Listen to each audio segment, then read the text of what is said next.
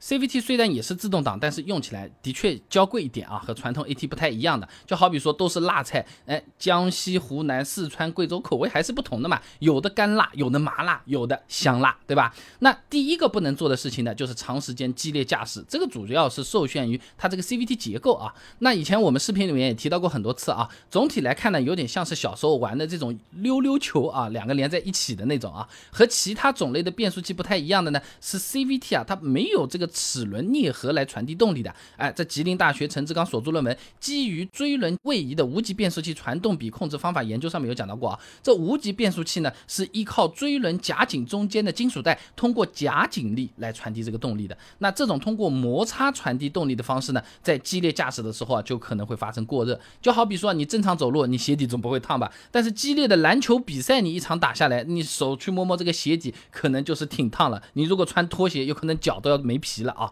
那本田思域举个例子，不少车主朋友有反映的啊，二十分钟以上不停歇的激烈驾驶，你比如说什么连续山路攻弯啊，马路红绿灯反复弹射起步之类的啊，哎，就可能会导致变速器过热，触发变速器的过热保护啊。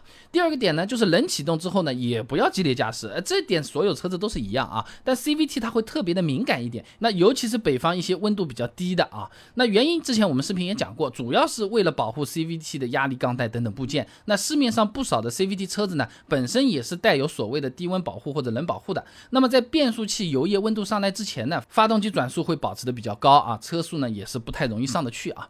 那第三个要注意的呢，就是不要胡乱的升级这个动力啊。还是刚才提到那篇论文啊，这个夹紧力控制呢是金属带式无级变速器的关键技术之一。这夹紧力过大，那么锥轮和金属带之间的摩擦它就会加大嘛。那液压机构损失增加，发动机的动力很多就被消耗在克服这个。锥轮和金属带接触表面的摩擦阻力上了，还会大大缩短金属带的使用寿命。夹紧力如果不足呢，那传输就不足，就会出现打滑的情况，没有办法提供可靠的动力输出，同样也会使这个金属带的寿命缩短。你看，太紧也不行，太松也不行。哎，这就像什么？用筷子夹豆腐，你夹轻了你夹不起来，哎，对不对？你夹重了豆腐碎掉了，哎，就是这么种感觉。所以说是比较娇贵一点啊。那么车子出厂的时候，这些都是匹配好的。那为了保护金属带呢，厂家是不会给夹紧。警力预留多少余量的，都是尽可能调得准的。那你自己觉得有意思啊？要不满足啊？一旦把这个动力去提升了一下，很有可能就会造成这个假紧力不足，导致打滑等等各种故障的发生。最后呢，就是 CVT 提前下岗啊。所以说 CVT 的车子啊，是不推荐 ECU 去刷来刷去这种事情的啊。你刷完上路本身就未必合法，在封闭道路上玩车呢，CVT 好像也不是最好的选择啊。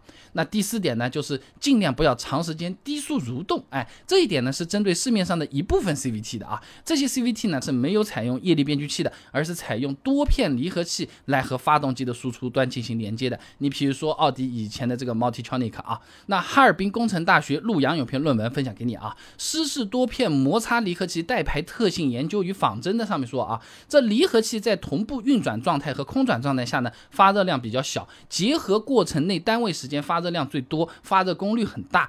所以这种湿式的多片离合器虽然散热还不错，但如果长时间蠕动、反复结合分离的话呢，还是有过热的可能性的啊。那有装配了这类 CVT 的车子呢，就要注意避免长时间的蠕动行驶。如果真的堵车堵很久的情况下，可以稍稍放开和前车的车距，预留一段距离之后再跟上，减少这个离合器的结合次数啊。同样的道理。地库进出口之类这种斜坡上，也不要尝试用油门来稳住车子，轰轰轰这样不往后面溜啊！你你该刹车你就刹车啊！